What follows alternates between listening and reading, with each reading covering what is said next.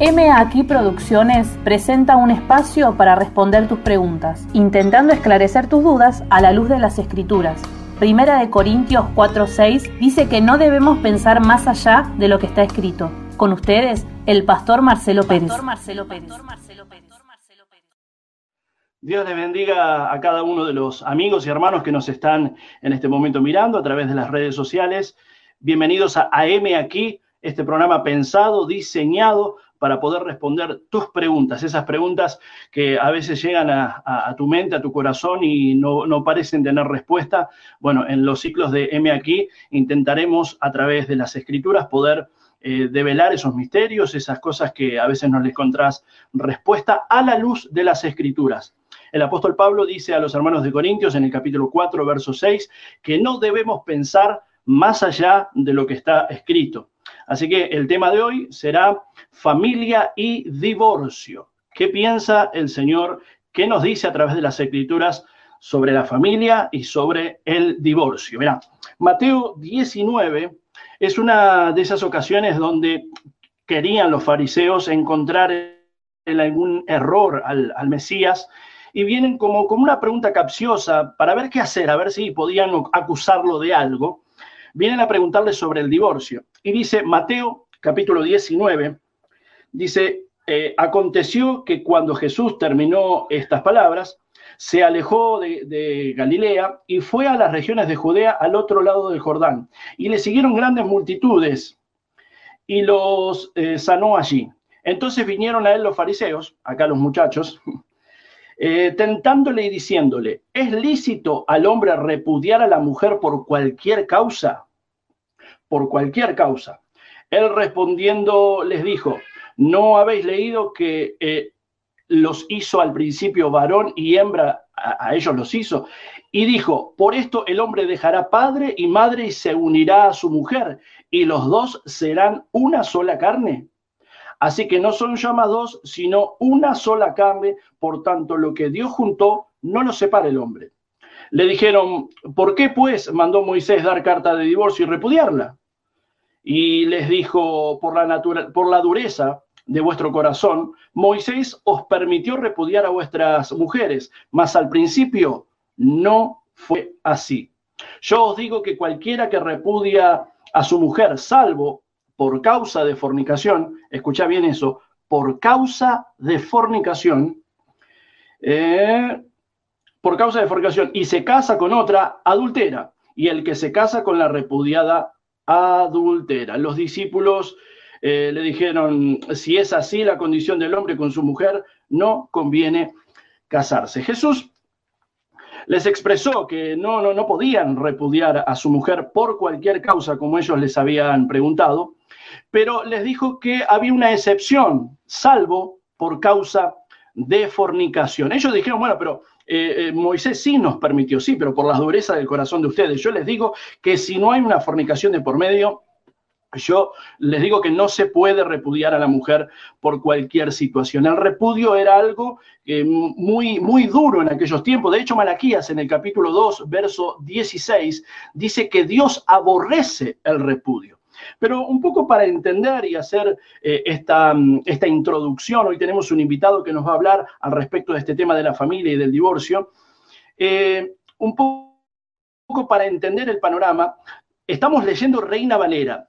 La traducción de Reina Valera nos enfoca un poco sobre eh, la tradición que había en el pueblo de Dios, una tradición netamente hebrea. Entonces no podemos esa tradición traerla hacia nosotros. Ahora, cuando nosotros leemos otro tipo de traducción bíblica, eso nos abre un panorama peligroso. Muchas veces se torna peligroso porque se utiliza como excusa para eh, pedir el, divorcio y terminar destruyendo una familia que posiblemente podía haber sido restaurada si dejaban que el Espíritu Santo sanara a cada una, a cada una de las personas, ¿no? Ahora, eh, cuando Jesús les dice que no se le permite repudiar, salvo por causa de fornicación, tenemos que entender el panorama que Jesús estaba estableciendo, que era sobre la cultura hebrea. Si nosotros nos remontamos un poquito más atrás a Deuteronomio capítulo 22, 23, 24, ahí vamos a ver las leyes maritales de Israel. Y vamos a ver que los judíos, por lo general, el papá del jovencito iba y hablaba con el papá de la jovencita y compraba, esa chica, eh, compraba con una eh, cierta cantidad de ciclos de plata. Y esa chica tenía que ser virgen, es decir, no más, tenía que mantenerse pura y casta, tenía que ser virgen. Entonces el papá del muchacho pagaba los ciclos de plata que correspondían y compraba esa virgen para el hijo. Si en la noche de bodas el hijo, cuando se casaba con la muchacha que habían comprado, que estaba comprometida en matrimonio, si eh, en, en, esa noche de bodas él se daba cuenta de una u otra manera de que la chica no era virgen, él podía repudiarla. ¿Por qué? Porque si no era virgen es porque había fornicado. Y por causa de fornicación, él podía repudiarla. Si lo hacía en público, la apedreaban, la mataban, la lapidaban. Pero si lo hacía en privado, eh, este, el padre de familia, el padre del muchacho, lo que hacía era eh, pedir que le devuelvan la dote, que le devuelvan el dinero que había comprado por la chica y además se le tenía que sumar una, multa eh, también en ciclos de plata por la afrenta que había recibido la familia, que recuerden, había comprado una virgen y la chica no era virgen. Esto, eh, repito, si era en público, la mataban a pedradas, la lapidaban. Y si era en privado, tenían que devolver la dote y además una multa por la afrenta a la familia. Ahora, esta costumbre no la podemos traer a, nuestro tiempo. Si nosotros avanzamos un poquito más en la historia bíblica, vemos en Lucas capítulo 1 cómo el ángel se le presenta a María y le dice que va a tener un hijo. Recuerden, María en la cultura hebrea, ella estaba comprometida para casarse con José. Si entendimos lo que dije recién, esto implica que el papá de José había pagado al papá de María una dote y entonces habían comprado una virgen. ¿Cómo le decía María a José que no era virgen? O, mejor dicho, no que no era virgen, sino que estaba embarazada y era del Espíritu Santo. Precisamente no era de José.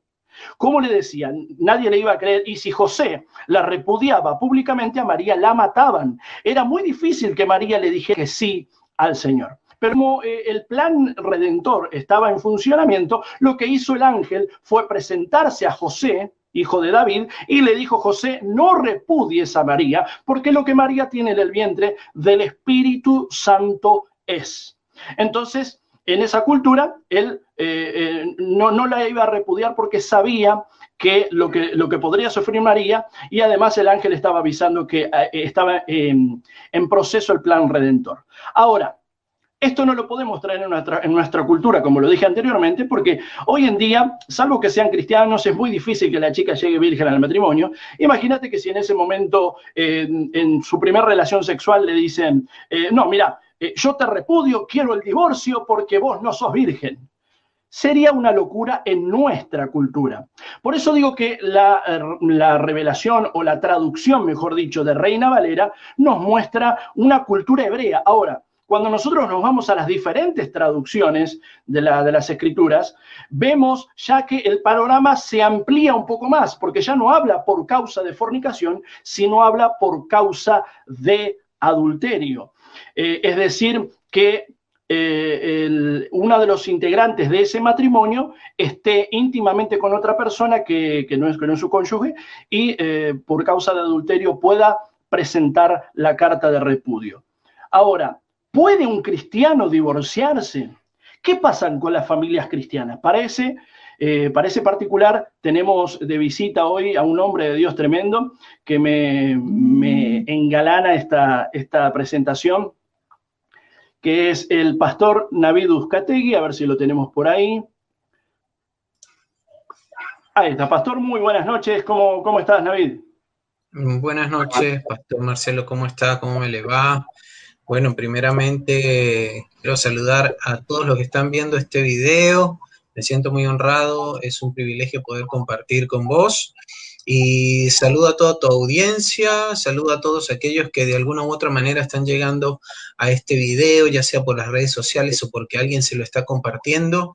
Es una bendición que puedas, que puedas verlo y espero que este, este tipo de videos edifique tu vida. Le doy gracias a Dios por tu vida, Marcelo, por tener este tipo de iniciativas que es tan importante hoy en día este, que la hagamos es una manera de alcanzar a las personas que de alguna u otra manera tienen dudas, tienen preguntas, consultas o tienen necesidades en sus vidas, ¿no? Primero, permíteme un minuto para presentarme. Este, mi nombre es Naví, eh, soy venezolano, tengo ocho años acá en la Argentina y me vine con toda mi familia, mi esposa Enira y tengo dos hijas preciosas que se llaman Azalia Valentina y Silene eh, Valentina, ¿no? Este, son ya prácticamente argentinas, pues llevan bastantes años aquí. Y estando acá, el Señor este, nos llamó a servir este, en su obra y comenzamos una, una, pequeña obra que se llama Eclesia en Buenos Aires, ¿no? Y es un ministerio que está enfocado en la familia. Y está enfocado en la familia por eh, razones em, eh, no, no, casuales, sino eh, circunstanciales, ¿no? Fue em, a causa de, de, algo que pasó en, en, mi vida, en mi vida matrimonial, y por eso es tan importante para mí este tema de matrimonio y divorcio, ¿no? Me quiero, con tu permiso, tomar un minuto para poder este, hacer un poquito de contexto, ¿no? Con respecto a lo que eh, tenemos que hablar. Cosa, lo más lindo que tenés es que sos el pastor de, nuestra familia. bueno, gloria al Señor. Este, bueno, a ver, eh, mi esposa y yo somos un, matrimonio restaurado, un matrimonio que Dios restauró y que fuimos llamados a su obra, ¿no? Eh, pero mm, tenemos, actualmente tenemos 22 años de casados y 24 años de conocernos. mi esposa tiene más tiempo conmigo que lo que vivió con su familia. Igual yo, este, llevamos más tiempo juntos que lo que, compartimos con, en nuestras propias casas. Y eso es maravilloso, pero eh, durante esos 22 años hubo un tiempo en el que no fue muy maravilloso todo. Este, así que ah, eh, después de unos cuantos años de casados, mi esposa y yo pasamos por un proceso muy fuerte en el cual este, dañamos nuestro matrimonio. Bueno, pero no fue que, que lo dañamos de un día para otro, ¿no? Eh, fue la, acumulación de mucho y mucho y mucho tiempo este, haciendo las cosas mal, hasta que en un momento de nuestras vidas tomamos la decisión de divorciarnos, ¿no? Eh, de separarnos. Y comenzamos un proceso de separación, un proceso de divorcio, y al punto en que mi esposa y yo nos separamos y estuvimos viviendo en ciudades diferentes, ¿no? Ella en una ciudad y yo en la otra. Y durante tres años estuvimos separados. No quiero alargarme mucho con esto, pero quiero hacer un poquito de contexto para que puedan entender por qué este, es tan importante para mí el tema de familia, eh, porque viví la experiencia, ¿no? Después de tres años eh, de separados, nosotros logramos eh, juntarnos de vuelta, pero por un milagro de Dios. Y, ahí es donde quiero enfocarme, ¿no?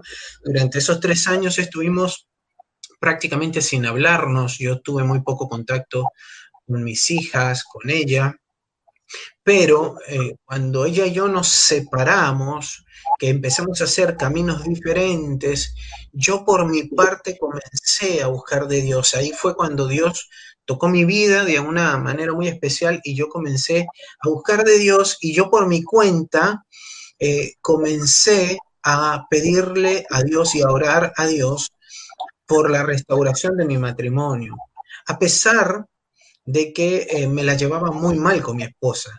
Era, era como, yo sentía en mi corazón que era un poco como contradictorio pedirle a Dios que restaurara algo de lo cual yo quería alejarme.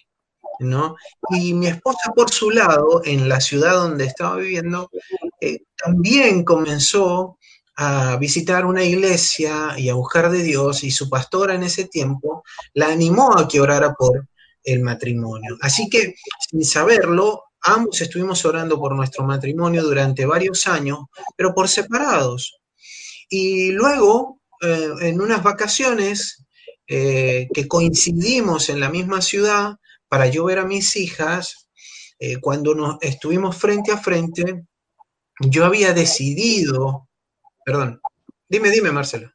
No, te quería decir que eh, eh, hablando del contexto, la gente de alrededor, la, gente de la iglesia, los pastores, ¿había hostigamiento? ¿Los juzgaban porque se habían divorciado? ¿qué, pasaba alrededor? ¿Los apoyaban?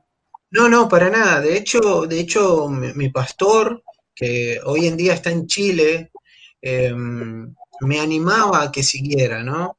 Y yo creo, bueno, un poquito más adelante que me, gustaría hablar de un poquito más de esto, pero tiene que haber una voluntad de querer hacer, este, restaurar. Obviamente, si, si, la persona no tiene la voluntad de luchar, ya tiene la batalla perdida, ¿no? Eh, ya, está, ya está vencido. Por más que, el problema exista, ¿no? Yo reconocía que tenía un problema y, y, este tiempo a solas con Dios lo que me permitió ver fue que eh, eh, mientras yo estuve con mi esposa, yo pensé que el problema era hecho. ¿no? Pero cuando yo estuve solo me di cuenta de que eh, un, gran porcentaje de la culpa la tenía yo, mi actitud.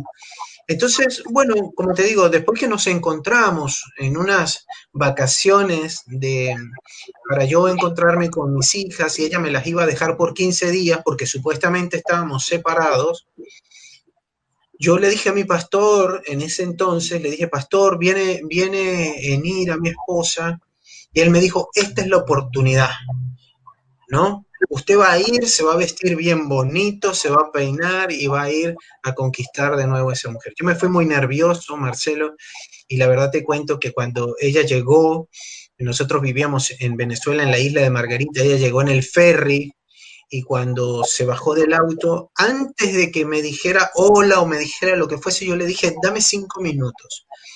Y me tomé cinco minutos y le dije, yo soy un hombre diferente, yo le entregué mi vida al Señor. Y lo único que hice fue hablar de lo que Dios había hecho en mi vida en ese entonces. Y 15 minutos después de que ella bajó del ferry, estábamos tomados de la mano, llorando juntos. Y ella eh, eh, lloraba porque me decía, a mí me pasó lo mismo, yo venía a decirte lo mismo. Ese es el testimonio de nuestro matrimonio. Yo no quiero eh, contar la parte fea del testimonio, ¿no? Que es cuando yo discutía con mi esposa y cuando este, teníamos discusiones feas y cuando nos separábamos y llorábamos y todo eso. Yo quiero contar la parte que es más maravillosa y es el poder de Dios en la vida de las personas, ¿no? Yo, yo honestamente creo que no fue por, por mí que el matrimonio se restauró, sino por Dios en nuestra vida. Entonces, por eso, antes de hablar de matrimonio y divorcio, es, importante pues, saber un poquito la trascendencia, este, el, contexto, y quería eh, pues compartir con, todos los que están viendo esto, este pequeño testimonio de un par de minutos eh, de lo que puede hacer Dios. A partir de allí, nosotros comenzamos nuestro ministerio de familia porque eh, fue allí donde aprendimos a conocer a Dios, en el problema matrimonial, en una separación fuerte, e, ese tiempo que yo pasé sin ver a mi esposa, a mis hijas, eh, ese tiempo donde discutíamos por el divorcio, porque si tú te quedas con el auto y yo con la casa, y todo esto, grandes problemas en los que uno se enfoca cuando está pasando por un divorcio. Eh, y estábamos envueltos en eso hasta que Dios irrumpió en nuestras vidas de manera maravillosa y con un amor tremendo, y nos hizo ver una perspectiva diferente de la situación, ¿no? Entonces empezamos a enfocarnos, ella por su lado, yo por el mío, en Dios, y 15 minutos después que nosotros nos encontramos, le bastaron a Dios para unirnos. Y hoy en día, pues como te digo, tenemos 22 años de casados y, mi matrimonio es un buen matrimonio. Soy eh, felizmente casado este, no tengo el matrimonio perfecto, pero tengo un muy buen matrimonio del que me siento orgulloso, del que me siento gozoso. Amo a mi mujer, amo a mis hijas, amo la vida que llevo junto a ella.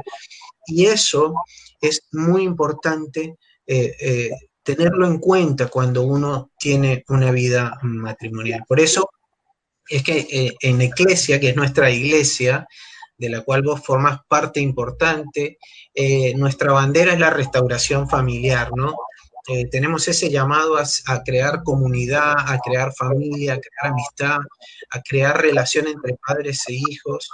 Y, ese es nuestro breve testimonio. Gracias, gracias a Marcelo por primero permitírmelo contar, que para mí es maravilloso poder contar lo que Dios ha hecho con nosotros. Yo creo, David, que eh, cada familia es un mundo distinto. Yo creo que cuando vienen a nosotros personas con problemas familiares, vienen a buscar una, una aparente solución, que le podamos dar una solución. Hay gente que viene eh, a, todo lo contrario, a buscar una excusa o que apoyemos su mal proceder. Vienen con diferentes intenciones. Pero nosotros como siervos creo que siempre vamos a ir a las escrituras, ¿no? A ver qué nos dice el Señor. Y yo creo que todo es perdonable, pero aún así debemos eh, evaluar la situación de la persona que nos está viniendo a buscar, porque no todos no siempre 2 más 2 es 4, sobre todo cuando hay relaciones interpersonales, cuando hay relaciones de pareja, cuando no es fácil la, convivencia en esa, pareja. Yo siempre digo que hay veces que hay instituciones que defienden más a, la propia institución que a la gente que sirven. Y a veces para que no aparezcan en su membresía como divorciados, le permiten a, las mujeres, sobre todo, eh, vivir situaciones extremas, ser golpeadas, ser maltratadas, para que aguante, aguante, porque el divorcio no, el divorcio no. Yo creo fielmente que eh, un cristiano no puede pedir un divorcio. Pero esta es mi opinión como, hombre, como pastor, como, como cristiano. Pero entiendo que hay situaciones que son extremas, eh, situaciones donde la, quizás la mujer es golpeada. ¿Qué le diría yo? Yo le diré, bueno, eh, sepárate y anda a denunciarlo. Tenés que hacer la denuncia que pague por lo que, por lo que está haciendo. Pero siempre enfocando el corazón de esa persona hacia, hacia la restauración, pastor. Bueno, la, palabra dice en el libro de Génesis, eh, en el capítulo 2, en el versículo 18 aproximadamente, creo, si no me equivoco, el Señor dice que no es bueno que el hombre esté solo, ¿no? Eh, el Señor crea a, Adán y después de un tiempo el Señor eh, tiene este pensamiento y dice, no es bueno que el hombre esté solo. y a partir de ahí empieza a hacerle la ayuda adecuada a, Adán, ¿no? Desde allí comienza ese diseño divino, ese diseño perfecto de lo que es eh, la familia, el matrimonio, el hogar. Entonces, eh, en, el corazón de Dios nace ese sentir de que no es bueno que nosotros estemos solos, ¿no? principalmente, yo tomo esto no desde el punto de vista de que el hombre como, como género, hombre, varón, sino el hombre como humano. No es bueno que el humano esté solo, ¿no? No es bueno que la mujer esté sola, ni tampoco es bueno que el hombre varón esté eh, solo. Así que eh, el, que las personas estén unidas, el que nosotros seamos personas sociables y que hagamos relación, tiene que ver con un diseño de Dios. Vos mismo estabas leyendo ahí en el libro de Mateo, en el versículo 4, cuando, cuando dice, dice la palabra, cuando estos fariseos le preguntan al Señor, eh, Él les dice en el versículo 4, no han leído, dice la palabra, ¿no? Que respondió Jesús, que en el principio el Creador los hizo hombre y mujer. Y, dice Jesús que eh, por eso el hombre tiene que dejar a su padre y a su madre y unirse a su esposa, ¿no? Y los dos van a llegar a ser una sola carne. Eh, y ya no son dos, sino que empiezan a ser uno, por lo tanto, lo que Dios ha unido, no lo separa el, hombre. Jesús es muy claro al decir esta palabra, ¿no? Eh, cuando dos personas se unen, ya no son dos, son una. Y yo cuando doy algún taller de matrimonio o hablo con, con alguien de matrimonio, yo siempre doy un ejemplo y si, puedo hacerlo físicamente lo hago. No sé cómo se llama acá en la Argentina, pero en Venezuela le decimos plastilina, que es este, plastilina, ¿no? Que es con los que los chicos hacen figurita. Eh, imagínate que un hombre y una mujer es una plastilina negra y una blanca. Entonces, si vos los tenés por separado, podés identificar cuál es cuál. Pero si vos empezás y los agarrás los dos y los mezclas, quizás el primer minuto todavía puedes ver un poco de blanco y de negro. Pero si lo seguís moviendo y moviendo y moviendo un tiempo, va a llegar un momento en que eso se vuelve gris. Ya no vas a, distinguir qué es negro y qué es blanco. Y si intentas separar eso, no vas a poder hacerlo. Va a quedar de lo negro en lo blanco y de lo blanco en lo negro. Entonces llega un momento que este, eh, Mm, mm, el Señor dice, se van a compenetrar de una, manera, de una manera que ya no se sabe dónde comienza ella y termina él y viceversa, ¿no? Desde ese punto de vista entiendo yo esto que el Señor ha dicho. Y ha dicho el Señor, lo que Dios ha unido, no lo separe el hombre. Eh, eh, entonces, desde ese punto de vista yo defiendo que el matrimonio es recuperable, que el matrimonio es restaurable, que el matrimonio, obviamente, cada matrimonio es un mundo diferente. Cada matrimonio tiene problemas diferentes, así como vos decías, ¿no? No se puede meter todo en un mismo saco, ¿no? Puede ser que un problema sea que el marido es, este, no sé, alcohólico y la mujer tiene problemas con su marido por eso. Pero puede ser que en otro matrimonio la esposa eh, tenga un problema y, y, o sea, son muchos casos pero eh, yo me enfoco eh, básicamente no en, el, no en ese caso particular que pueda tener un matrimonio, porque para todos los casos es la misma solución, es Dios, ¿no? Entonces, desde, desde, desde ese punto de vista, es que yo intento eh, ayudar a las personas, ¿no? Cuando las personas se acercan y me exponen el caso y tengo este problema y tengo este problema, la solución para cualquier problema matrimonial va a ser siempre la misma, Dios, porque Dios es más grande que cualquier problema, Dios es más grande que cualquier situación, ¿no? Yo creo fielmente que Dios puede eh, hacer que un hombre que sea maltratador, por ejemplo, termine siendo un hombre muy amoroso. Y lo, y lo sé porque eso fue lo que hizo con el apóstol Pablo. Por ejemplo, Pablo era un hombre que perseguía y mataba y, este, terminó siendo un apóstol amoroso, un apóstol que guardaba a la gente, que cuidaba, que protegía, que edificaba la iglesia, ¿no? Y quizás una mujer que tenga algún problema, no sé, cualquiera, este, puede terminar siendo algo total, totalmente diferente. Ahora, no solamente digo esto porque mm, algún versículo lo diga, ¿no? Sino que es algo que yo viví en mi vida, algo que yo experimenté. Yo soy una persona muy totalmente diferente a la que era antes de conocer al Señor. O sea, yo, yo viví una vida sin Dios y con Dios, y no quiero volver al pasado. Este, mi matrimonio fue algo sin Dios y un matrimonio muy diferente ahora con Dios. Entonces, eh, si Dios eh, transformó, aunque mi situación era muy particular, yo creo que Dios lo puede hacer con, cualquier otro, ¿no? Este, eh, depende mucho de la perspectiva de la persona, ¿no? De lo que quiera la persona en su corazón. Un poco para contrastar lo que estás diciendo, a mí me tocó, por ejemplo, cuando tenía 21 años, a la mitad de mi edad, ya tengo 41, casi 42, eh, me tocó atravesar una situación que jamás pensé que iba a vivir. Hasta ese momento cuidaba mi testimonio, el ejemplo, cuidaba todo. Era el más joven del ministerio. Y me enamoré de una jovencita y nos casamos. 21 años recién cumplidos, de hecho tenía 20, mis, padres tuvieron que firmar para que me pudiera casar. Nos casamos, teníamos una iglesia muy bonita. Em, llegó nuestra, nuestra hija, llegó mi hija eh, Milagros, y mm, eh, que hoy, hoy en día tiene 20 años. Tenía una, familia hermosa, feliz, estaba enamorado, quería casarme para toda la vida, cuidaba bien mi, testimonio, intentaba por lo menos. Y de un día al otro, sus razones tendría, pero eran, eran unos chicos inexpertos, em, se fue para nunca más volver. De hecho, no, no, no, no podía ver a mi hija, tuve que ir a un juzgado, tuve, estuve, estuve cinco largos años esperando que volviera. Eh, tenía esa, esa, esa, idea de que era para toda la vida y que no había forma y que si no se moría no me podía casar con otra persona. No entendía que ese texto de Pablo no está hablando del matrimonio, sino que está hablando, haciendo una analogía del matrimonio, pero en sí está hablando de la gracia y de la ley. Pero yo lo sacaba del contexto y decía, no, porque hasta que no se muera yo no puedo volverme a casar. Y tenía recién 21 añitos.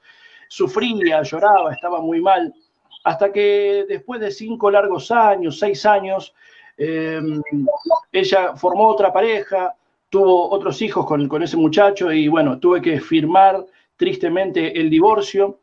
eh, venía una, pesada mochila sobre mis hombros, el testimonio, el qué dirán, oh, hay un pastor divorciado, y todo ese fariseísmo que había detrás, que era, vuelvo a decir, muy pesado en mis hombros. Y tuve que divorciarme.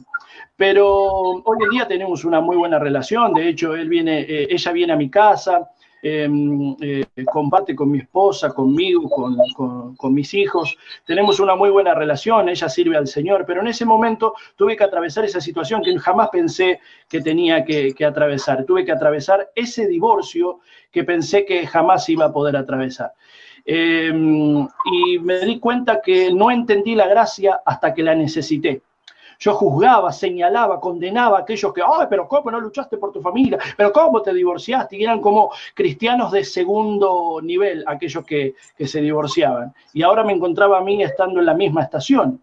Entonces mi fariseísmo fue expuesto ante la realidad de lo que me tocaba vivir. Y me di cuenta que hay gente que le toca vivir una triste realidad y hoy como pastores tenemos que evaluar cada situación eh, y, darnos cuenta de que a veces no podemos ni encasillarlo en lo que te pasó a vos, de que terminó todo final feliz y color de rosa, ni eh, como el mío, que eh, terminó ese matrimonio destruyéndose. Lo que sí puedo decir es que jamás hubiese pedido yo un divorcio.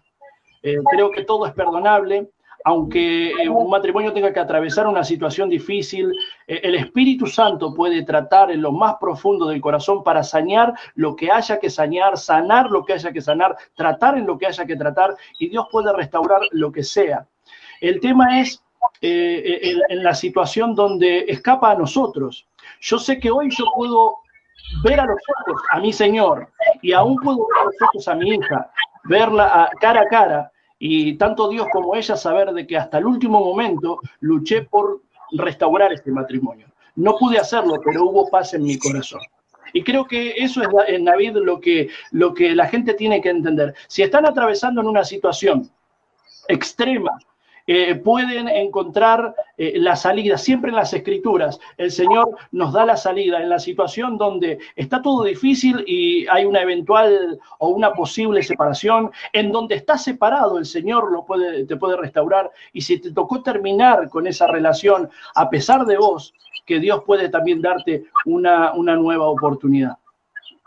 Claro, yo quiero leerte dos versículos, ¿no? Hay un proverbio muy lindo, que es el proverbio 18-22, que dice que quien haya esposa, haya ah, la felicidad y que muestra de esa felicidad es el favor que el Señor le ha dado. Así dice el proverbio 18-22. Y quiero ir de vuelta a Mateo 19, que vos estabas leyendo, pero en el versículo 8. En el versículo 8 le preguntan al Señor cuál es la razón por la que se puede dar carta de divorcio y todo esto que vos venías hablando. Ahora, la respuesta del Señor es una sola, o sea, el Señor no dio un abanico de posibilidades, el Señor dijo, la dureza del corazón es que Moisés permitió repudiar a las mujeres. Y dice algo muy importante, dice, más al principio no fue así. O sea, el diseño de Dios, el diseño de Dios no está incluido el divorcio, ¿no? El, divorcio corresponde a la dureza de corazón. Eh, algunos los tenemos más duros, otros menos, pero corresponde a eso, ¿no? El, Señor no hizo el hombre de la mujer, como decía al principio en el Génesis 2.18, que el Señor vio que, era, que, que, no era bueno que el hombre esté solo y dijo voy a ser la mujer, pero para probar. No, el Señor dijo voy a ser la mujer porque necesito que el hombre no esté solo. Es decir, el, diseño divino no, no, incluye la separación marital, ¿no? Es, un término quizás, digamos, eh, eh, más humano que espiritual. Eh, pero ahí mismo en Mateo hay algo muy importante, en el versículo 11, Mateo 19, en el versículo 11, hay algo muy importante, después que el Señor le, les dice este, que que, bueno, eh, que uno puede, que, puede repudiar a la mujer salvo causa de fornicación, o, y el que se casa con ella adultera, y el que se casa la repudia y todo esto, pero en el versículo 11, él dice algo, dice, entonces él les dijo, no todos son capaces de recibir esto, sino aquellos a quienes les es dado. Y esto a mí me, hace muchos, mucho tiempo, este, me, movía mucho el piso, esta, este, este versículo, el 11 nada más, dice, no todos son capaces de recibir esto, ¿no? Y, yo decía, bueno, mira, casarse es, es mucho más que, o sea, no debe verse como la unión de dos personas que simplemente se gustan y se sienten bien una con la otra. Ese es un concepto muy básico de lo que es el matrimonio. El matrimonio debe verse como un proyecto de vida, como algo que involucra al principio a dos personas y, poco tiempo después ese matrimonio cambia, se transforma en algo que se llama familia cuando llegan los hijos, ¿no? Y ellos terminan por involucrarse en, en, la relación que tiene papá y mamá, ¿no? Y aunque el hombre y la mujer siguen teniendo su tiempo de intimidad, su tiempo a solas, eh, los hijos ya empiezan a formar, a tomar parte, ¿no? A formar parte importante de, que, de lo que nosotros hoy conocemos como el hogar, como la familia. Ahora, no todo el mundo entiende esto, y por eso ese versículo 11 es tan clave, cuando el Señor dice, no todos son capaces de recibir esto. Eh, muchos se casan, pero no muchos entienden qué es un matrimonio. Y, y, lo digo por experiencia, yo me casé y después de un tiempo dije como que, uh, ¿qué hice? Esto como que no era lo mío, ¿no? Este, me casé y después de un tiempo eh, em, me, empecé a cuestionar.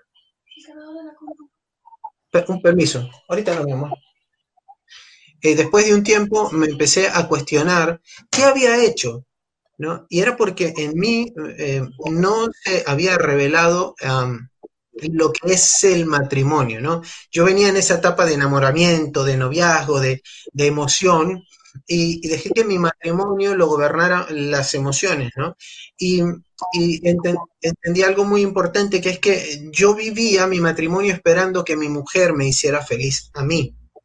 Y eso fue uno de mis grandes errores, porque cuando ella empezó a cambiar, a causa de mi actuación y de la de ella y de la relación que se fue poniendo áspera, ya su actuar conmigo no me hacía tan feliz, ¿no? Ya era más áspera, ya era más dura, ya tenía palabras más secas. E, entonces, yo había depositado mi felicidad en ella y resulta que empecé a sentir frustración, ¿no?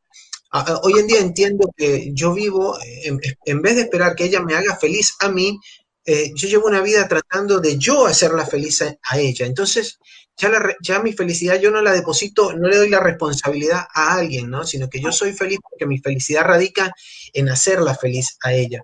Y creo que eso, eso forma parte de la revelación de lo que es un matrimonio, ¿no? Como dice el Señor en el versículo 11, no todos son capaces de recibir esto. Y cuando no todos son capaces, actúa la dureza de corazón. Entonces, yo digo dureza de corazón, llámese cualquier problema, Cualquier problema que tengamos, el Señor lo llamó dureza de corazón, sea que la relación era esto, que el hombre aquello, que la mujer, que la infidelidad, que esto, lo otro. Todo eso nada más es la consecuencia de la, de la dureza de corazón, ¿no? Este, eh, mm, mm, la palabra, el Señor nos dice que nosotros tenemos que tener en, en alta estima el matrimonio. Esto lo dice el libro de Hebreos en el capítulo 13. Tengamos en alta estima el matrimonio y la fidelidad conyugal. conyugal. Entonces, eh, el matrimonio para nosotros, la relación de pareja tiene que ser algo que tenga un valor muy eh, alto, muy, tenemos que darle una importancia por sobre todas las cosas, ¿no? Eh, quizás muchos de nosotros nos confundimos y en algún momento le damos más importancia, no sé, al auto que al matrimonio. Le damos más importancia al trabajo y pasamos 25 horas afuera de las 24 y después queremos tener un buen matrimonio. O, ese tipo de cosas, ¿no? Que, pueden, que pueden pasar, pero la palabra eh, nos invita a que nosotros tengamos en alta estima el, matrimonio y dice la palabra que Dios va a juzgar a los adúlteros y que cometen inmoralidades sexuales. Y sigue diciendo un montón de cosas, pero ahí en el versículo 3, en el capítulo 13 de Hebreos, en el versículo 4, piensa diciendo, es necesario que tengas alta estima por tu matrimonio. Y yo creo que esas son las claves para poder mantener un matrimonio firme, ¿no? Este, eh, hay, cantidad de versículos, un montón de versículos que nos pueden ayudar a nosotros a, entender cómo llevar un matrimonio. Una muestra de amor, por ejemplo, este, está ahí en Efesios 5, capítulo, capítulo 5, versículo 28, donde dice que asimismo el esposo debe amar a su esposa como ama a su propio cuerpo, ¿no? Es una muestra de amor, ¿no? Pero habría que ver si eso realmente sucede en los matrimonios, y hablo de matrimonios cristianos, porque hablar de un matrimonio que no conoce al Señor es otro, es otra, tenemos que hacer otro video, ¿no? Pero, porque obviamente, si ya es difícil a veces eh, manejar el matrimonio con Dios presente, más difícil es sin Dios, supuesto, ¿no?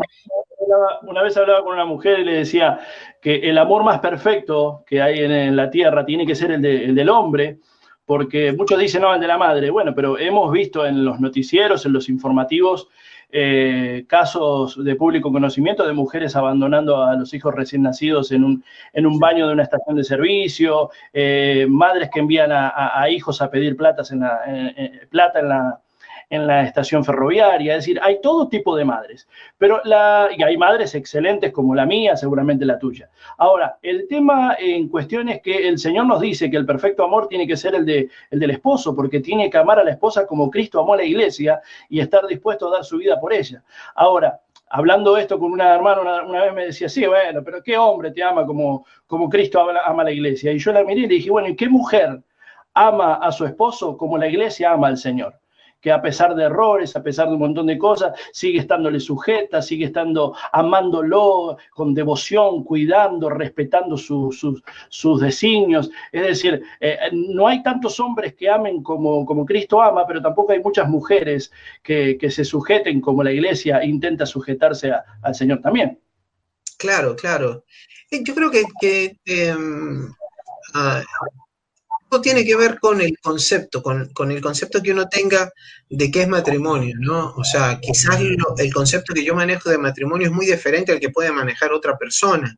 Eh, eh, pero si nosotros, y, me, encanta eso que dijiste al principio, ¿no? De que no, no, no, ¿cómo era? No decir más allá de lo que dice la palabra, creo que fue que dijiste. Este, no, no pensar más allá de lo que está escrito no pensar más allá de lo que está escrito, pero fíjate que la Biblia dice que nosotros tenemos que pensar nuestra esposa, ¿no? Eh, que ella es bella, este, eh, que es nuestra amada y, que no hay defecto en ella, así lo dice el libro de Cantares, ¿no? Tú eres bella, tú eres mi amada y no hay defecto en ti. Eh, obviamente, quizás muchos esposos que estén viendo este programa hoy dicen, tendrás que ver a mi esposa a primera hora de la mañana. Quizás si vieras a mi esposa temprano a la mañana cambiarías de opinión, pero, pero la verdad es que la Biblia nos enseña eso, ¿no? Este, qué precioso ahí en, en Cantares cuando eh, eh, la palabra dice, tú eres, tú eres mi bella, y quizás se está refiriendo a, otra cosa, pero yo siempre tomo esos versículos este, eh, y me apropio de ellos para poder este, edificar mi matrimonio, porque la verdad es que nosotros no todo el tiempo nos sentimos con las mismas fuerzas de batallar, no todo el tiempo nos sentimos con las mismas ganas. Y hay algo que yo he descubierto eh, eh, eh, en, estos años, que no son muchos en realidad, porque no tengo mucha experiencia, es que cada vez que yo hablo con una persona que está a punto de romper su matrimonio, su vida en pareja, he notado algo y es que siempre me dicen que aman a su marido o que aman a su mujer, ¿no? Y eso es algo que a mí me llama mucho la atención porque yo también lo viví. Yo decía, yo amo a mi esposa, pero no soporto estar con ella. Y es totalmente irónico, incongruente, ¿no? Pero, pero también es cierto que a veces uno ama a una persona pero no puede convivir con ella. Y el tema no es el amor. Muchos matrimonios no se rompen, se rompen y no es porque no se aman o se quieren, sino que la mayoría de los problemas son problemas de comunicación, problemas de entendimiento. Este, y, uno de los problemas más grandes que tenemos, que tienen los matrimonios actualmente, es un tema de, no saber establecer eh, prioridades, de no saber establecer acuerdos en el matrimonio una de las cosas más importantes que yo tuve que hacer cuando Dios restauró mi matrimonio fue sentarme con mi mujer y establecer acuerdos. Para que no vuelva... ¿Perdón? Para que no vuelva a pasar lo de antes. Para que no vuelva a pasar lo de antes, obviamente. Eh, y acuerdos que hasta el día de hoy seguimos manteniendo y que, empezaron siendo acuerdos que hoy, que hoy son principios, inclusive en la vida de mis hijas. Principios inquebrantables dentro de mi hogar. Que de la puerta de mi casa para acá las cosas funcionan de esa manera y entendimos que tenemos que sentarnos y hacer acuerdos y tener este, metas, em, eh, o sea, es decir, yo puedo tener metas individuales, pero también tengo que tener metas comunes, ¿no? Y muchos matrimonios Hoy en día, este, eh, y es uno de los engaños más grandes que ha, logrado hacer tener el diablo en la vida de, las parejas, es fomentar la individualidad, el yo, eh, el, particular, ¿no? Pero eh, Dios lo que quiere es que haya comunión, ¿no? No, no es, o sea, el Espíritu Santo de Dios no está fuera nuestro, está dentro y hacemos comunión con Él. Y, la palabra dice que nos volvemos una sola carne con la esposa. Entonces, desde ese punto de vista, eh, mm, tenemos que entender como matrimonio que tenemos que tener este, acuerdos, metas en comunes, y también las puedo tener eh, de manera individual. Por ejemplo, yo quiero, no sé, aprender a jugar fútbol, por dar un ejemplo, ¿no? Y voy a inscribirme en clases de fútbol. Estoy hablando, dando cualquier ejemplo, ¿no? Pero pon, tú tu ejemplo en particular, porque quizás alguien que nos está viendo hoy dice, ay, sí, yo, a mí me gustaría ir al gimnasio, o a mí me gustaría aprender esto o aprender lo otro. Pero lo que tenemos que entender es que mi meta individual no está por encima de la meta en común de la familia. Cuando yo sacrifico mi relación con mi esposa, con mis hijos, el hogar, por cumplir una meta particular, individual, yo estoy causando un problema tremendo dentro de la familia.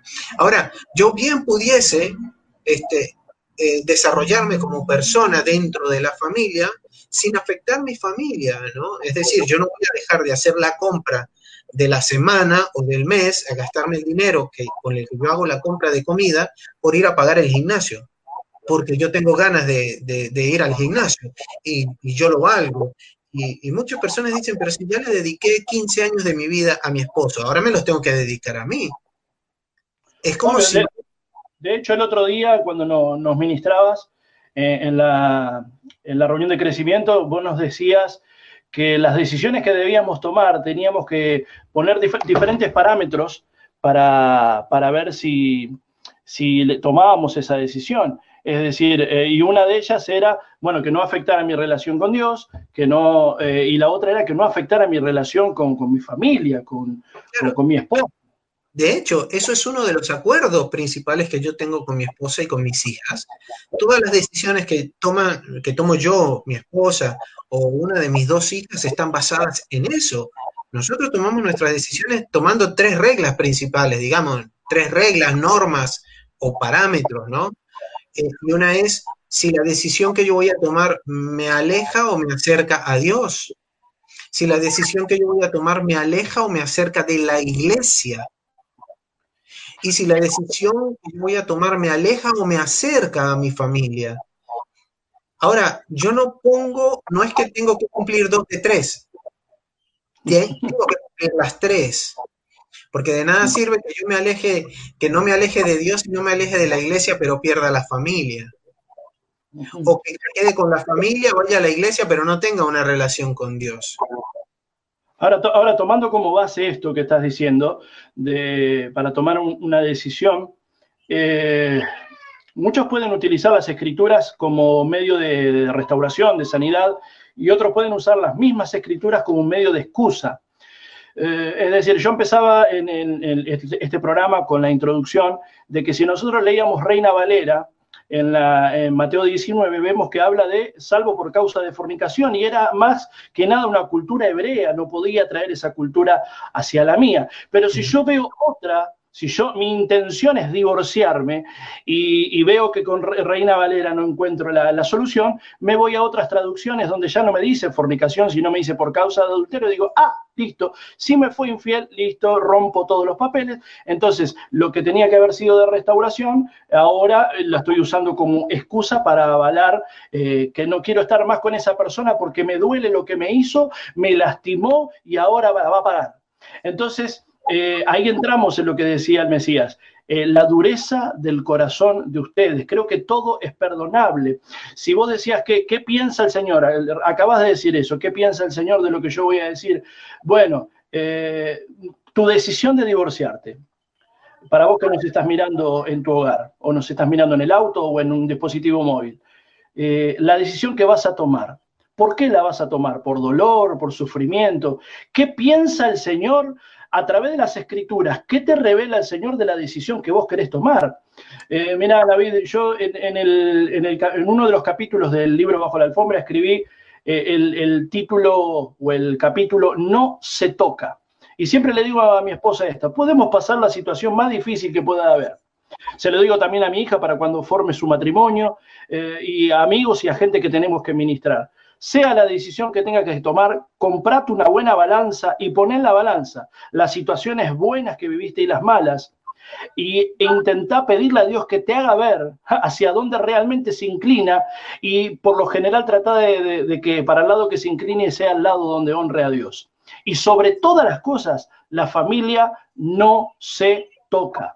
Es decir, puede haber un caso extremo donde quizás te tengas que separar, donde quizás tengas que mantener una distancia, quizás hasta para cuidar tu vida en una situación extrema pero siempre buscando la restauración. Es decir, Dios no te ama, eh, no ama más a Navid que a vos, que nos estás mirando. Y si Él pudo restaurar su familia, si el Señor lo pudo guiar a una restauración, también no es la solución, es el último escalón de una gran escalera antes de llegar al divorcio. después de haber intentado bajo la guía del Señor, bajo la guía del Espíritu Santo, con palabra, con, la Biblia en mano, ver cómo puedo llegar a una restauración en mi familia. Y si te tocó la triste, la triste realidad de tener que enfrentar un divorcio, creo que Dios es el Dios de la restauración. Mira, eh, para cerrar este concepto, eh, hoy hablaba con un siervo y me preguntaba sobre este tema al respecto y yo le dije, bueno, que hoy vamos a, grabar este con, con, el pastor Navid. Y yo le decía que en innumerables situaciones en la Biblia, Dios trata a Israel como si estuvieran maridados, como si estuvieran casados. Dice que Israel tiene un matrimonio para con Dios. E Israel le fue infiel con otros dioses. Y fíjate que hoy, ahora, cuando después del rapto y que nos vayamos allá a las bodas del Cordero, nos vamos a casar con el Señor. Es decir, el Señor, después de que Israel le fue infiel, ahora en las bodas del Cordero, se va a casar con la iglesia. Entonces, si el Señor puede volverse a casar, eh, si tu situación es extrema y tuviste que llegar a ese extremo, eh, también el Señor te va a dar una oportunidad para que ahora hagas las cosas bien. Pero creo, David, que el, divorcio es la, última opción. Eh, sí, yo, yo, yo no, no, no, tengo injerencia ¿no? En, la, en los matrimonios. De hecho, yo siempre digo, este, cuando hablo de matrimonio, siempre digo que cada matrimonio tiene que tener un cartel que dice propiedad privada, ¿no? Este, bajo ninguna circunstancia eh, eh, intento tomar o sugestionar a la gente, ¿no? Para que tome una u otra decisión. Yo hablo en base a mi propio testimonio, ¿no? Eh, yo creo que cualquier problema es chico al lado de nuestro Dios poderoso, pero es chico al lado de Dios. Ahora, al lado del hombre y la mujer, probablemente el problema es muy grande.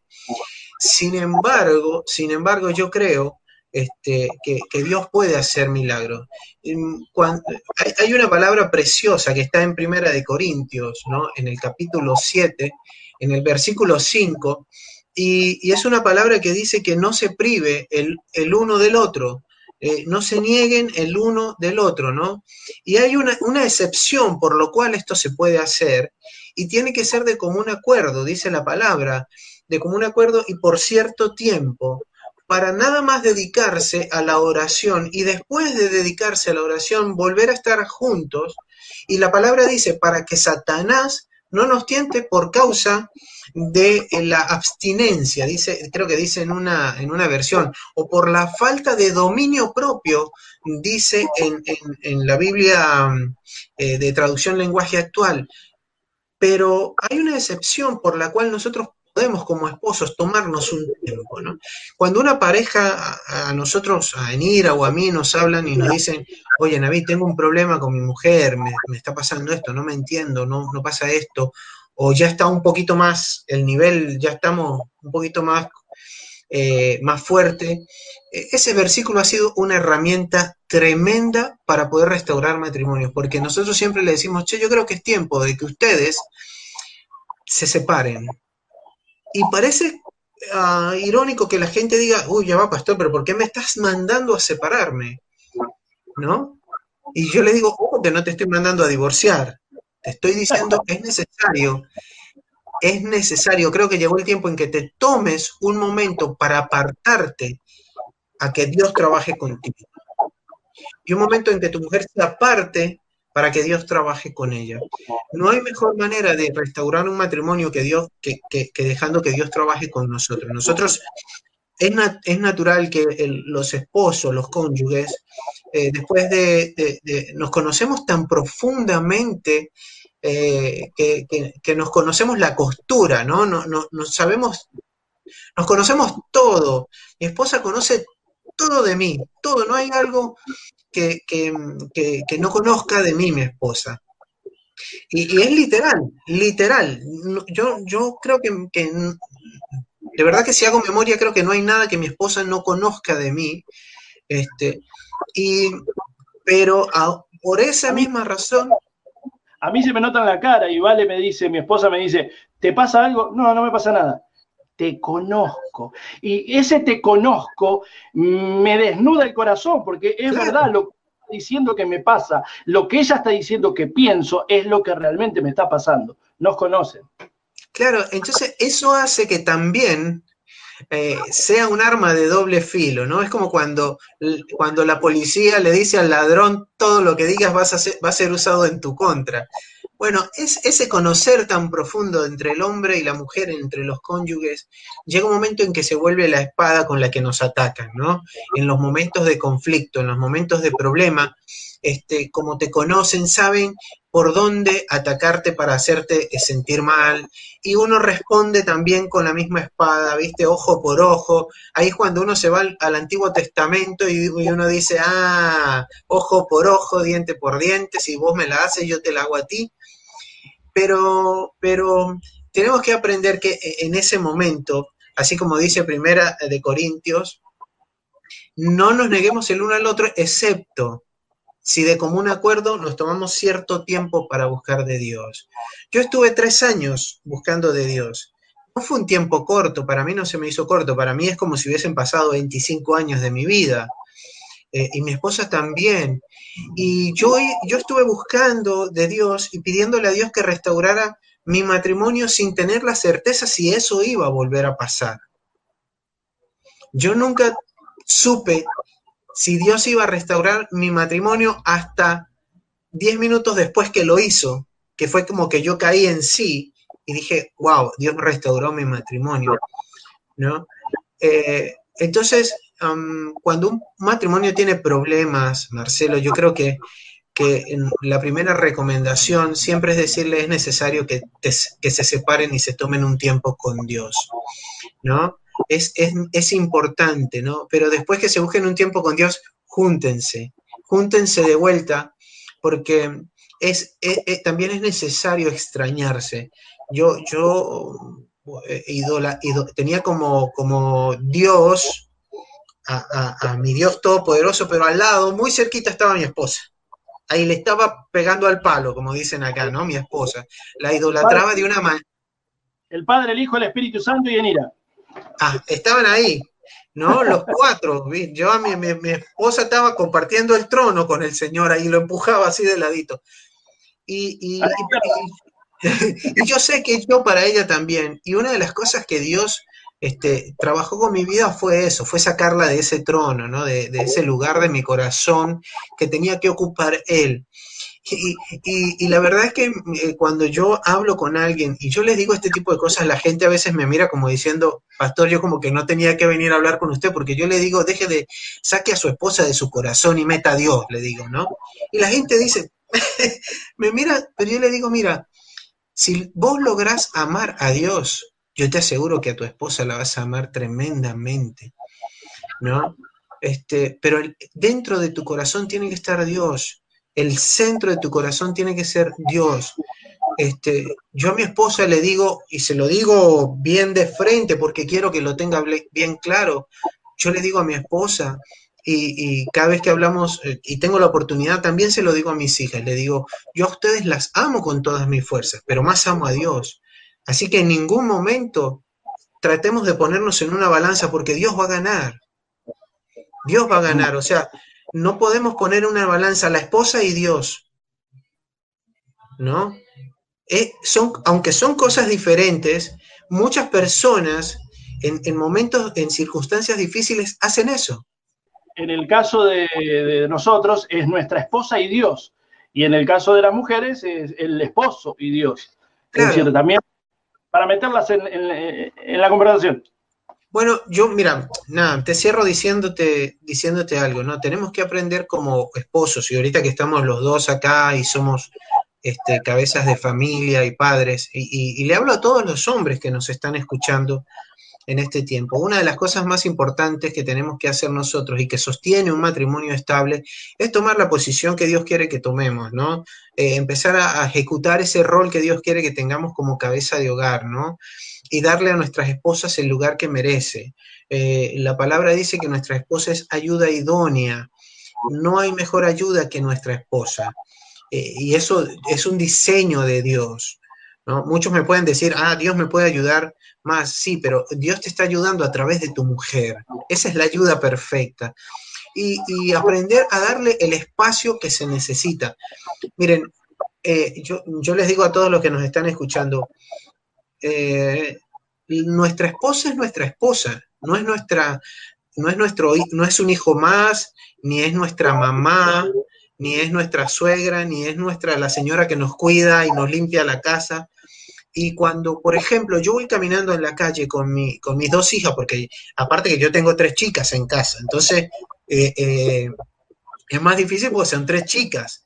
Y yo voy de la mano con mi esposa y llevo a, alguna de mis hijas de la otra mano.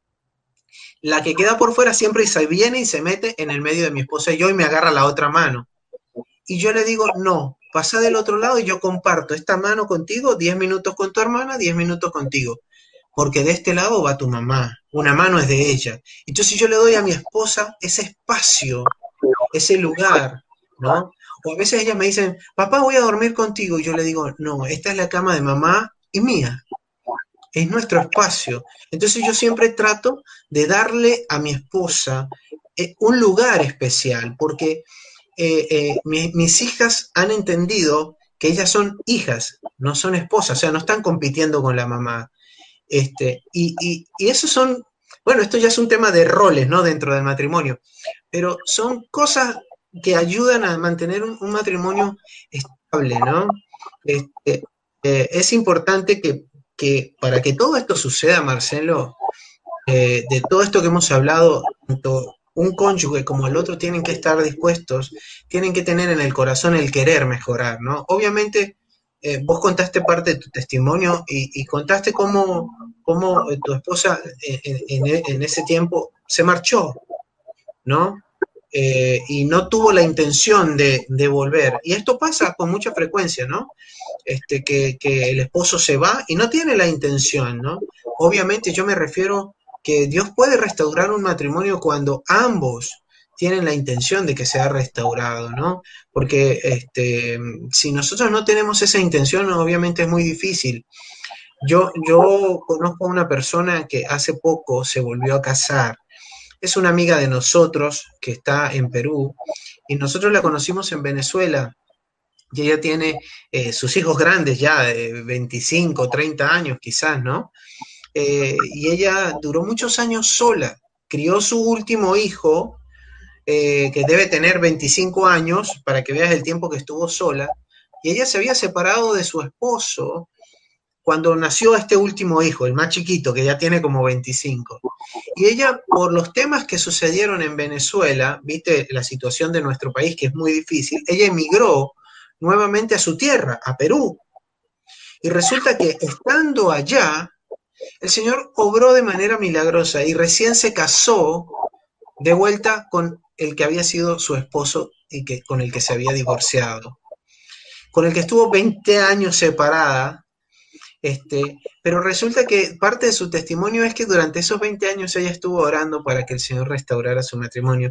Y fíjense que tuvo que esperar 20 años para que el Señor restaurara su matrimonio. Y hoy en día lleva un buen matrimonio. Yo converso con ella, hablo con ella, nos seguimos en las redes sociales, veo sus fotos y veo cómo después de 20 años se volvió a juntar con el mismo hombre que cabe destacar que cuando se separaron él no conocía de Dios. Pero en el transcurso de estos 20 años, Dios hizo un milagro en la vida de ese hombre y lo transformó de lo que era antes a una nueva criatura, ¿no? Porque el Señor dice que cuando Él, eh, eh, la palabra dice que cuando Él toca nuestro corazón, todas las cosas viejas pasan y todas son hechas nuevas. Y, y, eso sucede también en nuestra relación de matrimonio. Cuando dejas que Dios intervenga en tu matrimonio, el matrimonio cambia, cambian las personas. Es un proceso que lleva tiempo. No es, no es, eh, eh, Dios no, no es, no tiene una fórmula de microondas que al minuto funciona y ya.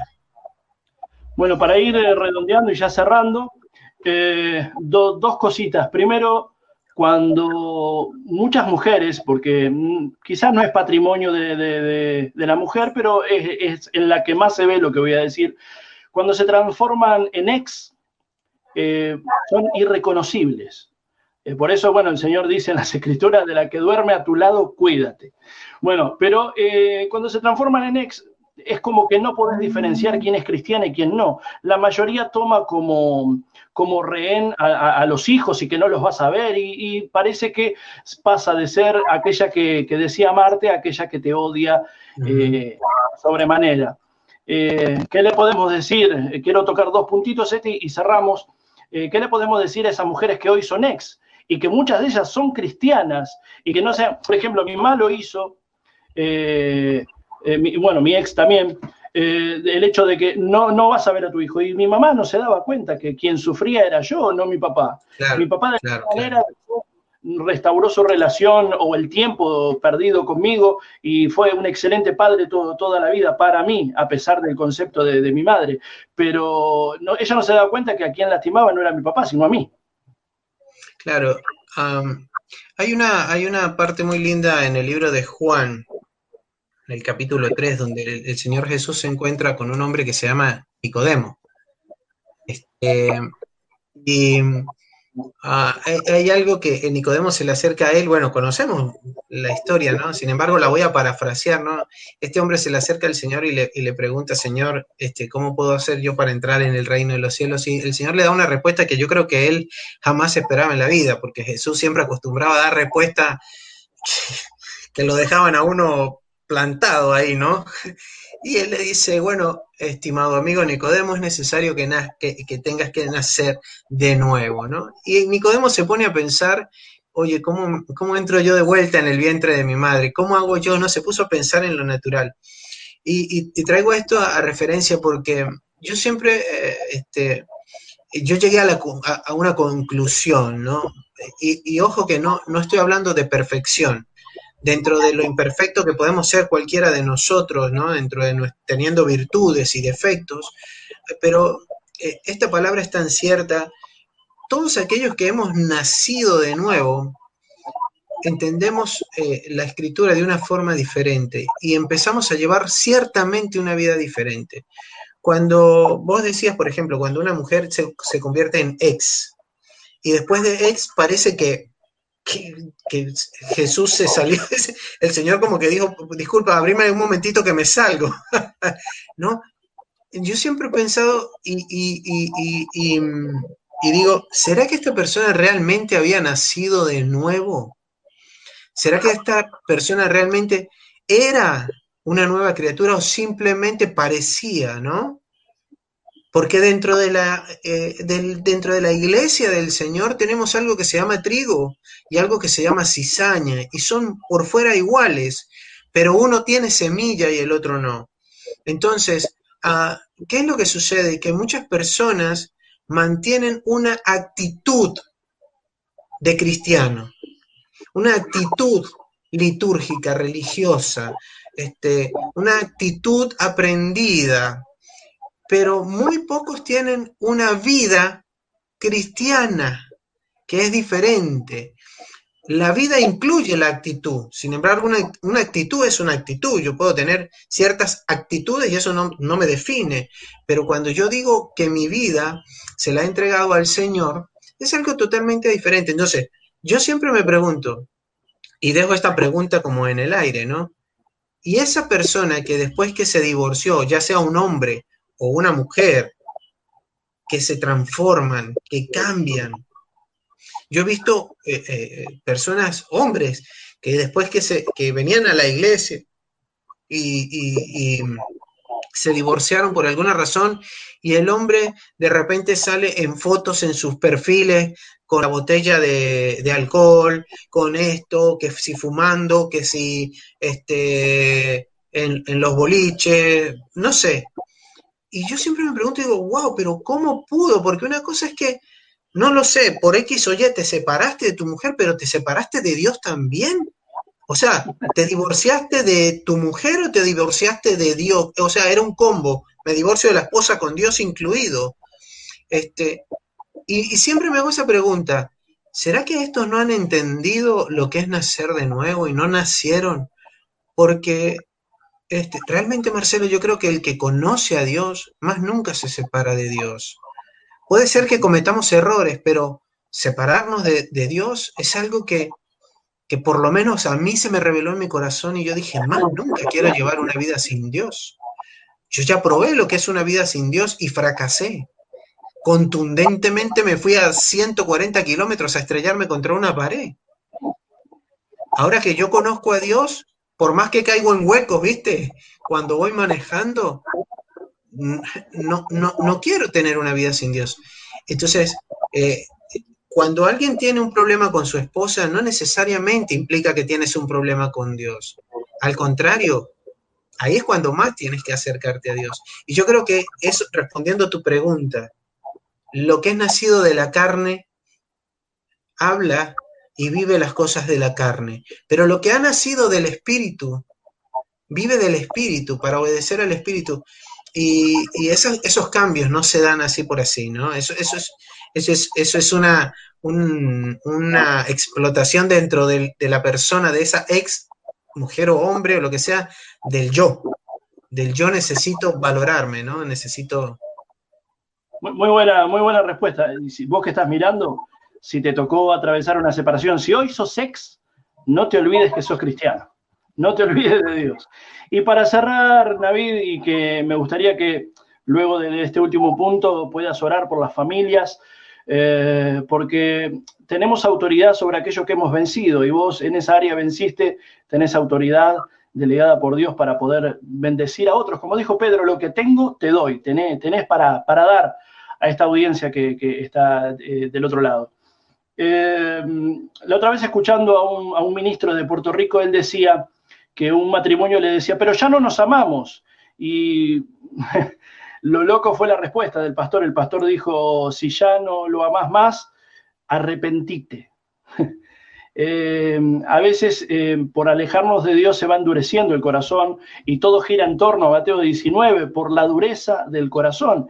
Y si nos remontamos a lo que le dijo el Señor a Samuel, le dijo Samuel, no mire su parecer, yo lo desecho, yo no miro lo que mira el hombre, miro el corazón. Aún Salomón decía, sobre toda cosa guardada, guarda ese corazón, cuida el corazón, que no se endurezca ese corazón. Entonces, para terminar, David, me gustaría que nos lleves unos años atrás y, que nos cuente con el detalle que quieras detallar ese encuentro en el, cambio de autos y eh, ese, ese encuentro con, con Enira que, terminó coronado con esa, esa, restauración del matrimonio y que, te da la autoridad para hoy orar para finalizar por las familias. Muy bien, muy bien. Eh, bueno, resulta que eh, yo me fui a la isla de Margarita, ¿no? Como te había dicho, en, eso, en ese tiempo de que tuvimos tres años separados, mi esposa se fue a una ciudad y yo me fui a la otra. Eh, yo no podía seguir viviendo en la ciudad donde estaba porque mm, primero que eh, eh, ya me era una ciudad tóxica, ¿no? Ahí había perdido mi matrimonio, había vivido tantas cosas feas que no quería saber nada de la ciudad. ¿no? yo quería huir de la ciudad como si, como si el problema hubiese sido la ciudad, ¿no? Pero resulta que cuando llegué a la isla el problema venía conmigo en la maleta. este, entonces, bueno, nada. Eh, después que yo pasé este tiempo allá en la isla orando, de verdad, buscando mucho del Señor y, le doy gracias a Dios por la gente que me ayudó, que me preguntaba, y yo hablaba de mi esposa en fe, como si, como si todo el mundo sabía que yo estaba separado, pero todo el mundo sabía que yo quería restaurar el matrimonio también, ¿no?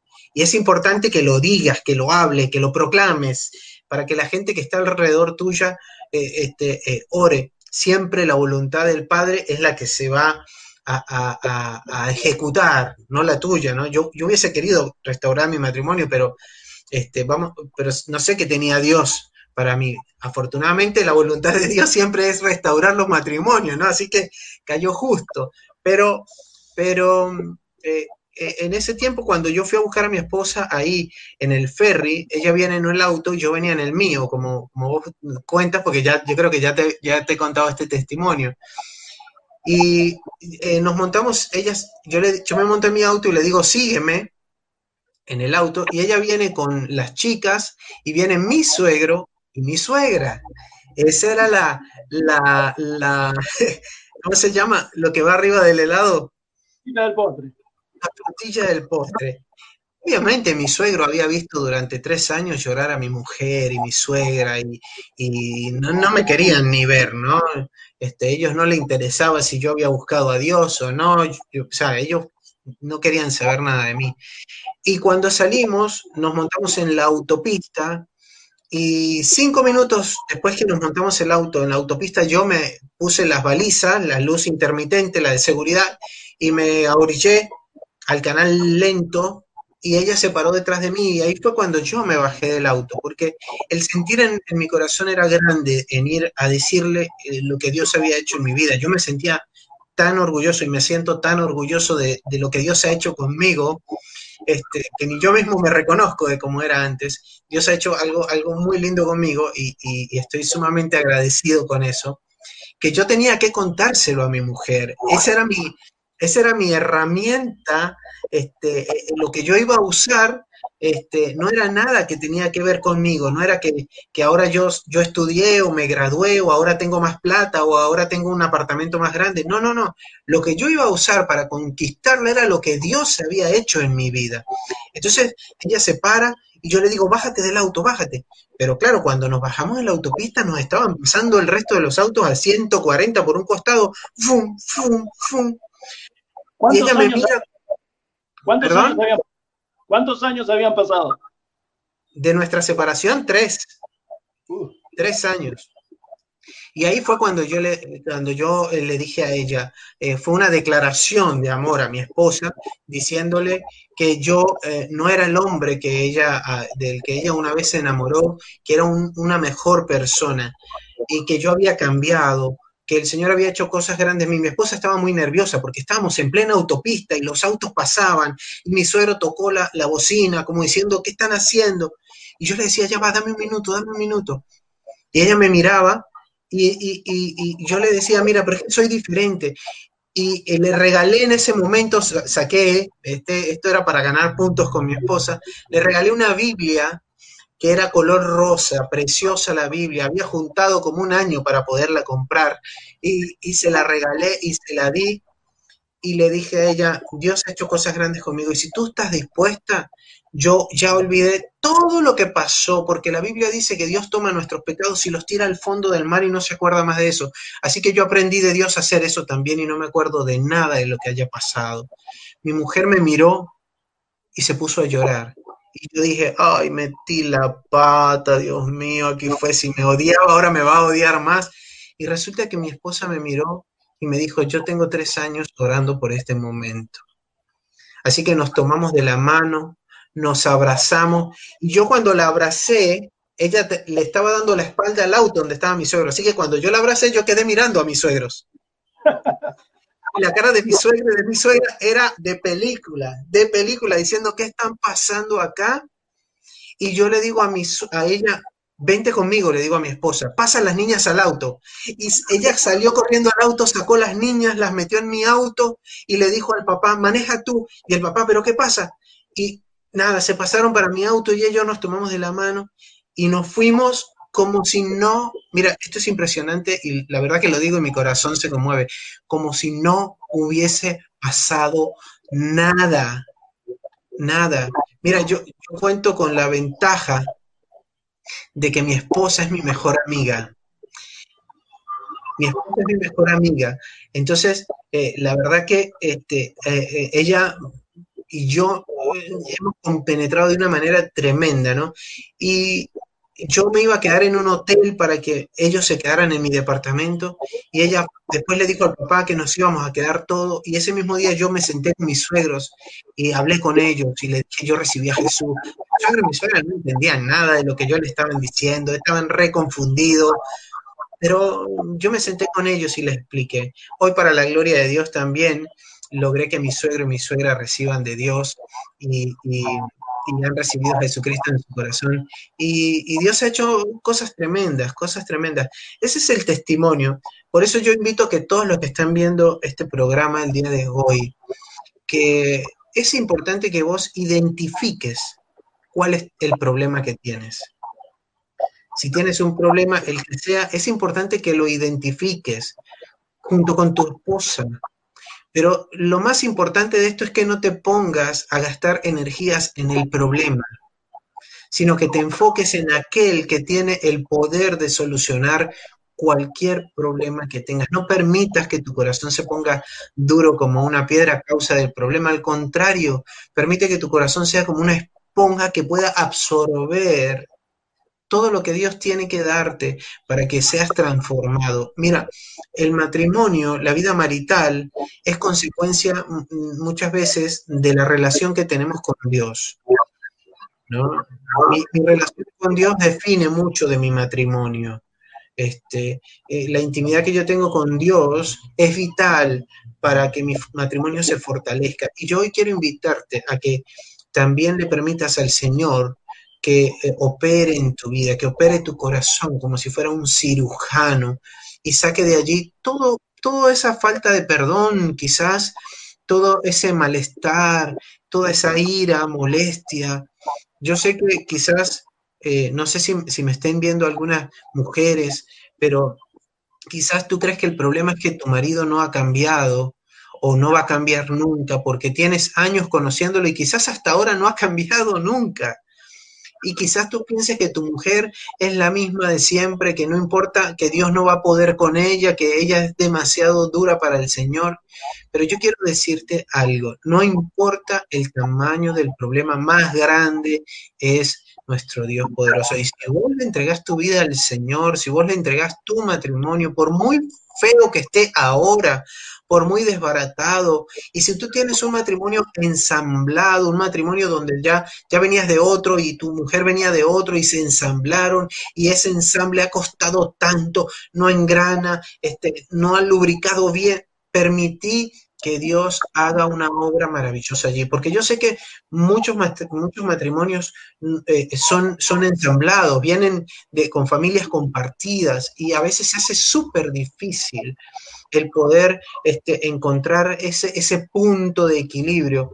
Pero no, no te preocupes tú en buscarlo. Deja que Dios te lleve a ese equilibrio que necesitas.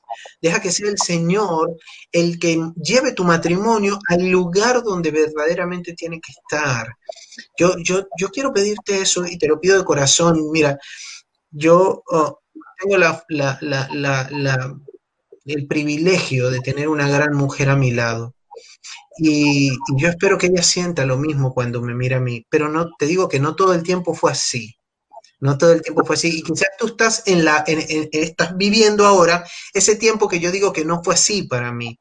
Quizás tú estás viviendo el tiempo que yo viví hace 15 o 20 años atrás.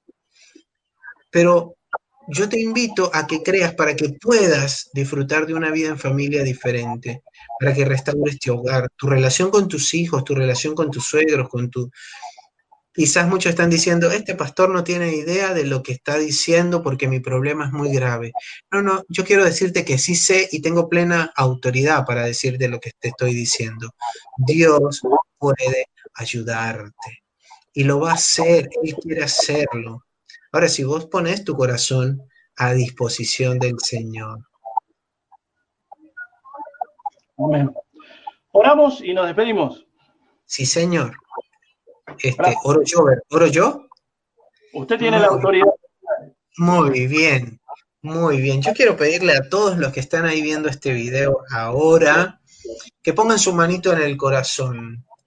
Si estás ahí en casa, en la oficina, este, si vas en el colectivo, en el transporte, si nos estás viendo desde otro lugar que no es Argentina, este, desde cualquier país, no sé qué horario puede hacer ahí en tu casa en este momento, pero yo te pido que pongas tu mano en el corazón. Quizás tú ya este, conoces de Dios hace muchos años o quizás es primera vez que estás escuchando algo de Dios y llegaste a este video simplemente porque decía matrimonio y divorcio y te llamó la atención. A vos también te pido que pongas tu mano en tu corazón y que cierres tus ojos para que no te distraigas, para que no dejes que nada de lo que está a tu alrededor te distraiga y que ores conmigo. Yo sé que quizás no sabes orar, pero no te preocupes, yo lo voy a hacer por vos. Vos simplemente en tu mente orá y pedile al Señor que haga algo en tu vida y Él lo hará. Vamos a orar. Dios, primeramente quiero darte gracias por este tiempo especial en el cual hemos podido compartir sobre el matrimonio, sobre el divorcio. Yo sé que son muchas las personas que van a ser edificadas a través de este, este video que hemos grabado el día de hoy. Gracias primeramente por la vida del pastor Marcelo, que está teniendo esta iniciativa preciosa, una iniciativa que es de reino, una iniciativa que va a ayudar a llevar el mensaje tuyo a muchas familias, Señor. Y te quiero pedir por todos los que están ahí viendo este mensaje, este compartir el día de hoy. Probablemente muchos tengan su corazón quebrantado, su corazón dolido.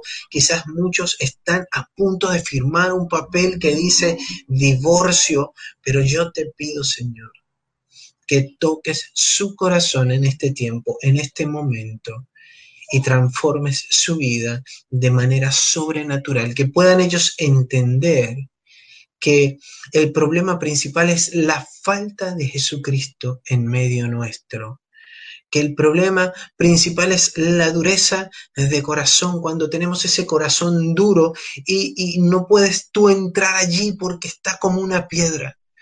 Pero transforma, saca ese corazón duro, Señor, y pone en nosotros un corazón susceptible, un corazón sensible a la presencia de tu Espíritu Santo. Que cada una de las personas que nos están viendo esta noche puedan tener un encuentro personal contigo.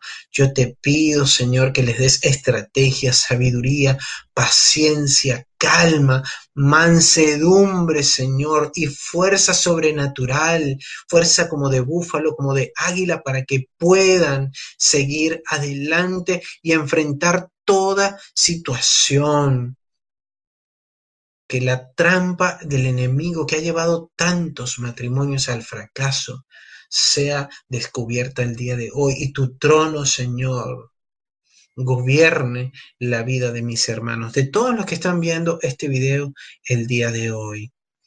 Te damos gracias, Señor, porque haces cosas grandes en medio de tu pueblo. Yo sé que quizás muchos de los que nos están viendo están haciendo esta oración por primera vez. Yo te pido que le digas a Dios, Señor, recibe mi corazón, recibe mi espíritu, haz conmigo una obra perfecta, haz conmigo según tu plan perfecto. Yo voy a entregarte mi vida a partir de hoy. Y si haces eso, vas a ver un cambio tremendo en tu vida y en la de tu familia. Confía, la fe, dice la Biblia, que es la certeza de lo que se espera y la convicción de lo que no se ve. Probablemente hoy no estás viendo tu matrimonio restaurado, pero la fe dice que tienes que empezar a ver las cosas que no son como si ya fueran. Así que te invito a que empieces a creer que tu vida está siendo restaurada a partir de ahora y vas a empezar a ver la gloria del reino de los cielos en tu vida. Yo te bendigo grandemente y te mando un fuerte abrazo ahí donde sea que estés. Te bendigo en el nombre del Señor. Pero sé que Dios ha hecho algo poderoso, algo lindo. Gracias, Navid, por, por esta participación. Y a todos ustedes que nos están mirando, no te olvides de no pensar más allá de lo que está escrito, y que Dios tiene eh, autoridad, que Dios tiene poder todavía para restaurar lo que sea. Cada semana vamos a tratar un tema especial, un tema específico, vamos a hablar de temas doctrinales muy fuertes, eh, vamos a responder todas esas preguntas que nos hicieron en público y en privado. Así que te espero la semana que viene para compartir M aquí todos juntos y que el Señor sea eh, glorificado eh, en lo que hagamos. Así que bueno, David, muchísimas gracias. El Señor te bendiga y Dios bendiga a todos. Igualmente, gracias.